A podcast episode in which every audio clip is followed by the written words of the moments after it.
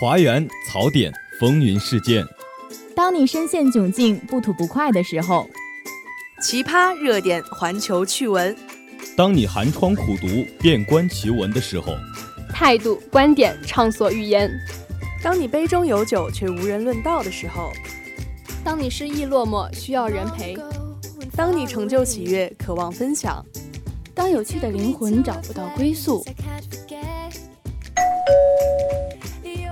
你好，这里是华广直播室，这里是华广直播室，欢迎收听本期的大话天下。直播间里，我们与你一起吐槽，一同畅聊。欢迎收听本期的煮酒论道。华大街头，我们脑洞大开，等你发声。接收最新最热资讯，说出最真最诚心声。华广直播室，直播你的生活。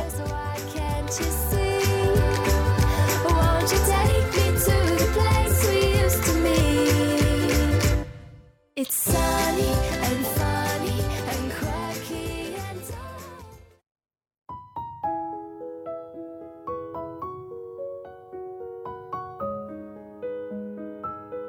大家好，欢迎收听今天的华广直播室专题节目《煮酒论道之对负面情绪说 No》。我是主播周六，我是主播山炮。哎呀，终于是解封了，终于可以出去玩了。对啊，前段时间封闭的时间实在是太久了，以至于刚刚收到解封消息的我来说特别的兴奋。那当然了，因为现在我们不是在学校里待了这么长时间嘛，可能将近有一个月吧。那也确实很长的时间，不过也没有办法。作为学长学姐的我们来说，应该起到一个比较好的带头作用，来一起倡导和遵守国家的防疫政策嘛。那是自然，因为在封校的时候，我心里还是十分想念外面的烧烤、火锅、烤肉啊，还有电影。不得不说，一直不能出校，弄得我都快抑郁了。嗯，也不能说抑郁吧，那只能说是你长时间没有出校门，觉得你心情很沮丧。那在我看来，抑郁应该是一种病症，所以说，呃，如果你是因为烤肉什么的得上抑郁病的话，我还是比较惊讶的。哎，其实还好了，没有这么严重。我是一个十分乐观的人啊，你也不想想这点事情还不至于。但是呢，人嘛，一旦闲下来，总是会容易多想想这样想那的。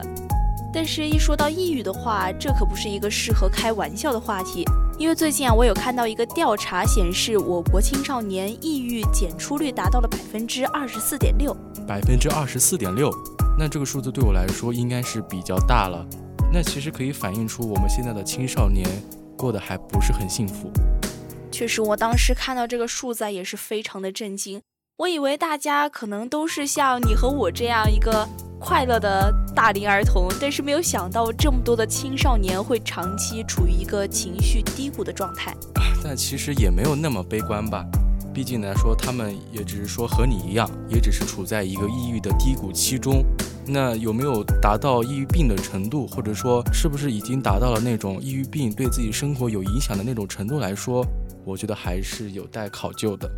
虽然是这么说哈，但是其实这些青少年都是抑郁症的潜在患者，如果不及时预防的话，就很大可能升级一种病状，就比如说抑郁症。对，所以我也能理解，就是说他们不一定真的得了抑郁症之后，我们才对他们有关注，而是他们在抑郁症之前可能有这种小的苗头出现，我们就可以对他进行一种干预，或者说进行及时的治疗，让他们从主观上开心起来。这样的话，其实也会帮助他们远离这种抑郁的情绪。那下面我们就来听一听同学们对抑郁情绪的一些看法吧。同学你好，就是这段时间的话，你有遇到什么不开心的事情吗？嗯，可能就是在这段时间封校的话，会带来一些比较不开心的情绪。那你能具体给我们讲讲，是因为什么事情，或者是有什么压力，会导致你这些不开心的情绪发生吗？嗯，就比如说封校的话，我们就每天需要在寝室上网课，然后首先我的校园网也不是很好，每天上网课的话，网络断断续续的，在学习方面也存在很多的问题。再其次的话，吃食堂也比较单调，想点外卖的话也不能送到楼下来，想出去拿快递也不是很方便。不开心的事情可能就是。呃，最近有喜欢一个男孩子，没有，我是那种很乐天派的人，就基本上没有什么事情会能影响我的心情。哦，那这挺好。那你能就是呃跟大家分享一下你怎么保持这种积极向上的这种生活状态呢？我觉得我最大的优点就是善忘。第一天感觉不开心，但是我过了几天我已经全忘了。就是呃健忘是吧？对，只要脑子不够好，他就追不上我。那你除了就是在这段呃学校的日子的话，那你觉得平时的那种呃压力啊，更多来自于哪儿呢？嗯，来自于可能学校的内卷一样的一个环境吧，然后就是同学之间存在的一些关系上的处理，都会带来一些比较压抑的情绪。那我平时看你都是乐呵呵的，那你能告诉分享一下，就是说，呃，怎样去，呃，保持一个快乐的状态和一个情绪呢？嗯，当你不开心的时候，该吃吃，该喝喝，找一个你比较亲切贴近的人去发泄一下情绪，把不开心情绪给跟他说一说，讲一讲，排解出来，然后就睡一觉，所有事情都忘掉了。是会呃通过做一些事情让自己去释放自己的情绪吗？会，会的，就是会就是就是疫情期间不是分校嘛，那上完课就是会晚上出去散步，然后买个外卖去湖边坐着，然后买大瓶可可乐饮料啊，去湖边吹风，然后就抢个好位置嘛，就是一个人坐在那霸占位置，不给情侣坐也开心。其实我觉得负面情绪的话，我感觉到了大学，大家应该不太会因为学习产生太多负面情绪，可能更多的还是人际交往方面吧。对，可能一些呃宿舍啊，或者一些呃社团部门啊，一些什么事情吧。那你觉得针对于这上面的那种情况的话，你觉得应该怎样的去解决它会比较好呢？呃，其实我觉得还是有效沟通吧。就是如果是宿舍有问题的话，就要及时跟舍友沟通。如果说因为社团的事情让你觉得你，呃无暇顾及的话，你也应该及时把你的一些顾虑，然后告诉你的部长或者是和你的朋友分享一下。刚刚听了同学们的分享，让我想起来一个初中的同学。记得那个时候，我和他的关系好像还不错，但是。他好像不是很合群，吃饭的速度很慢，也没有人愿意等他。到读书的时候，喜欢自己一个人行动，在那个喜欢抱团的年纪里面啊，就感觉显得格格不入了。嗯，那后来他怎么样了呢？我还是会时不时的找他去聊天啊，但是我发现他这个人啊还是很健谈的，也不是说太过于孤僻，但其实感觉他好像不是很开心，因为在跟我的交谈当中，他总是会跟我说一些他的不开心的事。就相当于传播一种负能量。那既然他愿意在平时的时候说一些负能量的话，那在我看来，那他的心理肯定不是那么的健康。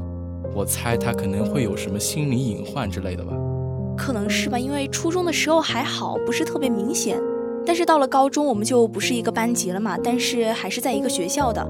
我听我的朋友说，他这个人，可能他的心理问题越来越明显了，因为他基本不和任何人说话。上自习课这种安静的环境下，会莫名其妙的发出一些奇怪的声音来，搞得其他同学都挺害怕的。如果是我的同学来说，我应该会比较害怕跟这种同学交往。确实是的，因为他高中还没上完就退学了，到现在我都还没见过他呢，不知道他现在过得怎么样。呃，说的也是，不过你不能因为你跟他在学校相处的这段时间来判断一个人怎么样，或许。他在你背后可能在家庭中，或者说在别的生活上受到了什么刺激或者是创伤，导致这样的一个情况。嗯，我想吧，应该是有什么诱因才对。这个具体的话我不是很清楚，但是在我的印象里，因为我的一个心理老师跟我们说过，很多人因为心理问题的话，大多时候都是童年给他造成的。其实一个人童年所受到的呃创伤，他可能要用一生去治愈、去弥补它吧。对，说到童年，其实很多人有心理阴影，很多情况下都是童年所产生的影响。就是在一个原生的家庭下，其实很有可能就是因为缺少了父母的关爱，或者说在家里面受到了一些家庭暴力，呃，一些打压或者歧视的现象存在，导致了这样一个不开心的童年。那这个确实会引起抑郁症或者是其他的心理疾病。对，就是小时候受到打击，很有可能在长大的时候慢慢把这个危害所体现出来。这就很像我以前看到的一本小说，叫做《母女佳丽》，你知道吗？呃，你来说一下。那她就是故事中的一个女主呢，就是一位母亲，是一个比较狂热的宗教分子。她甚至觉得生下来这个孩子本身就是一个罪恶，啊，是一种对上帝的亵渎。那这样来说，她母亲本身就不是很喜欢她的孩子，以至于在她的童年中，几乎无时不刻都是在打压或者是在打骂她的孩子。那这样的话，一个儿童的命运也会就此发生了改变。这可能就是一种缺少父爱或者是母爱的一种结果吧。所以说，种种原因导致家里一直处在一个自卑的状态，最终也决定了这个故事是一个比较悲惨的结局。因为现在不管是我国，也包括全世界，现在离婚率也变得越来越高了。离婚可能是已经变成一种普遍现象了。如果说关系到两个人还好，但是如果双方有了孩子的话，影响的就不只是两个成年人了。而是一个儿童的命运。对，所以说一个儿童受到的很大的原因都是来自于父母或者是说家庭。那其实我觉得哈，成年人都要对自己说过的话和做过的事负责。成年人既然决定要生下一个生命，那就一定要对自己所生的这个孩子的成长负责。从幼年一直到青少年这段过程中，我觉得最起码不说讨厌吧，就是说，呃，最起码要给到他一个适合成长的一个温度，或者说一种喜爱。哎，其实吧，有一个完整的家庭也未必能给孩子一个好的教育。就相当于我们小时候啊，经常会听到我们父母口中所说的，别人家的孩子经常会拿自己和别人家优秀的孩子去做比较。其实这种相对比的这种差异下，会给我们自己的呃内心会带来很大的压力，可能这也是导致。抑郁症的一种重要原因之一吧。对，处在一个处处和别的孩子比较的环境下，不免的会产生一种比较消极的情绪。就拿我来说，我的父母经常就会拿我和别的孩子进行比较，说你凭什么唱歌唱的没有别人家好听？你上的补习班考出来的成绩为什么没有别的家孩子高？很有可能这些种种的原因、种种的压力会随着时间的积累啊，把你给压垮。可能这就是导致抑郁症的家庭方面的原因。啊，这也是让我想到了我初中的时候吧，火的一首歌，不知道你有没有听过《别人家的孩子》啊？你要不然唱一段听听？呃，就是当我还是个小孩子，就明白一件事：别人家的孩子还不懂事，就比我更懂事。他不用睡，也不用吃，没日没夜的做卷子。他从小就打红大字。每个父母都认识，唱的非常不错，是不是？就感觉这首歌一下子就把我们当时那种生活状态给描写的非常清楚。但是啊，其实相对于现在来说的话，比起当时父母给我们的压力，现在我们长大了，更多是自己给自己施压，就与同学之间的比较啊，这些差异可能会更加使我们感觉到与别人的差距。呃，那就让我想到一种方法，那我岂不是只跟比我弱的人进行比较的话，我不会变得越来越开心吗？其实这也是一种释放压力的方式了，但是自己心里说说就好了。哎呀，真的希望大家能够像你一样快快乐乐的，没有烦恼。哎呀，我其实我也不是那个意思，我的意思是说，其实比较也没有那么重要，因为毕竟我在我自己家庭的环境中来说，我的父母都是那种比较开明和善良的人。那有的时候呢，可能他们的教育方式有问题，就比如说拿我和其他孩子比较，所以我从来不把比较当做是一个很困扰我的事情。那听你这么一说，真的很羡慕你有一个这么善解人意的父母啊。但是之前不是有一件事情一直困扰着你吗？对，其实一直有一件事情困扰着我，就是每当我在照镜子的时候呢，我就会发现我的颜值和我的身材可能并没有那么完美，所以说这也算是一种容貌上的困扰。你一说到这个容貌焦虑啊，可能它确实是诱发抑郁症的原因之一。这就让我想到我的室友，包括自己也会出现一点这种问题。就相当于我们出去吃饭呀，买一个件东西啊，就会觉得啊，吃这个啊，我我会会不会发胖啊？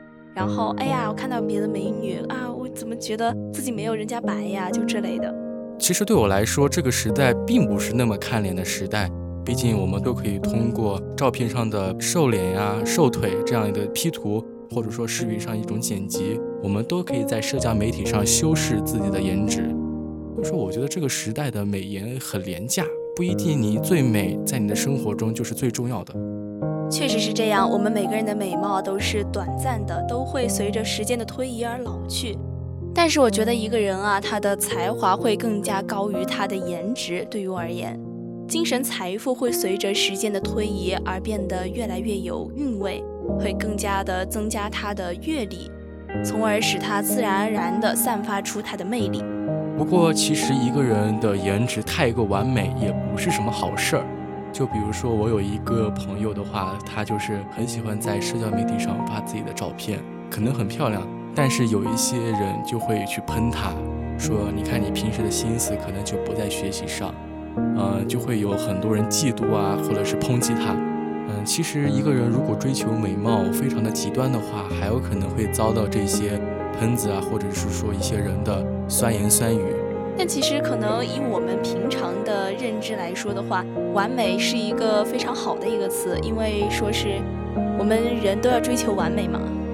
但其实，在当今社会的一种内卷的环境下，完美也并不一定那么好。就比如说，如果你把事业、学业看得太重的话，你就会在最短的时间内达到一种前所未有的高度，把所有的精力快速的消耗完，导致你进入一个非常疲惫的空窗期。那这个时候呢，就很有可能导致你产生抑郁的心情和情绪。那这么说来，对于完美主义者的话，肯定是比我们这些普通人的压力会更大。如果做一件事情失败的话，他应该就会产生更大的那种挫败感。相比之下，好胜心强的人就会更容易产生抑郁的情绪。对啊，所以这对好胜心强的人来说是一种得不偿失的行为。那其实，在我们这样的时代。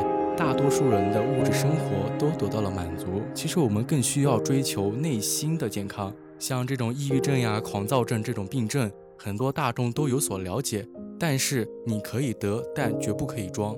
一些明星通常在遇到自己黑料或者说绯闻的时候，通常把自己装成一种受害者，说：“哎呀，你们要是再这样网暴下去，我可要得抑郁症了。”其实不然，抑郁症并不是这些明星所谓的挡箭牌。这个我也是深有体会啊，因为我会发现我们身边的朋友啊、同学，经常会在口中挂着 “emo” 这个词，会因为一点小事而触及自己的情绪，导致非常的抑郁。因为我觉得一个健康的人啊，没有必要觉得自己有抑郁症，甚至会有更大的那种心理疾病，呃，嚷嚷着要去医院做心理检查这类的，因为这都是对自己的吓唬嘛。对，可事实并不是这样。其实大多数人只是处在一个正常的情绪波动而已。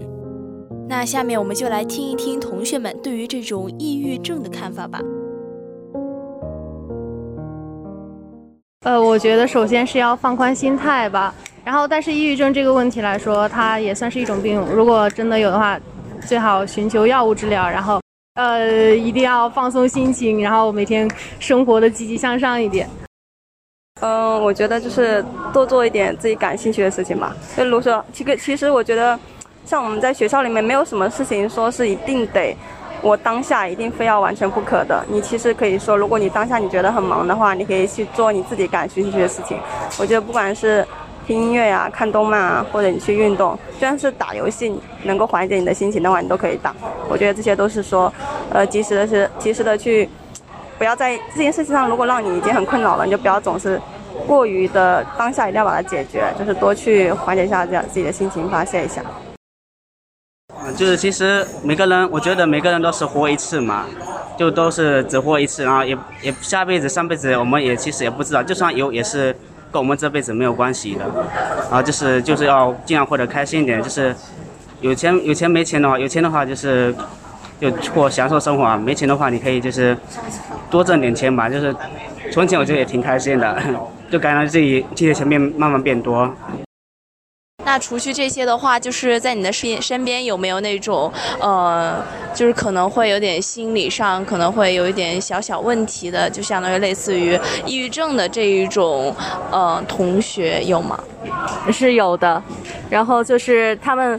在可能来之前也会知道自己有抑郁症这个倾向，所以也有在接受心理的治疗。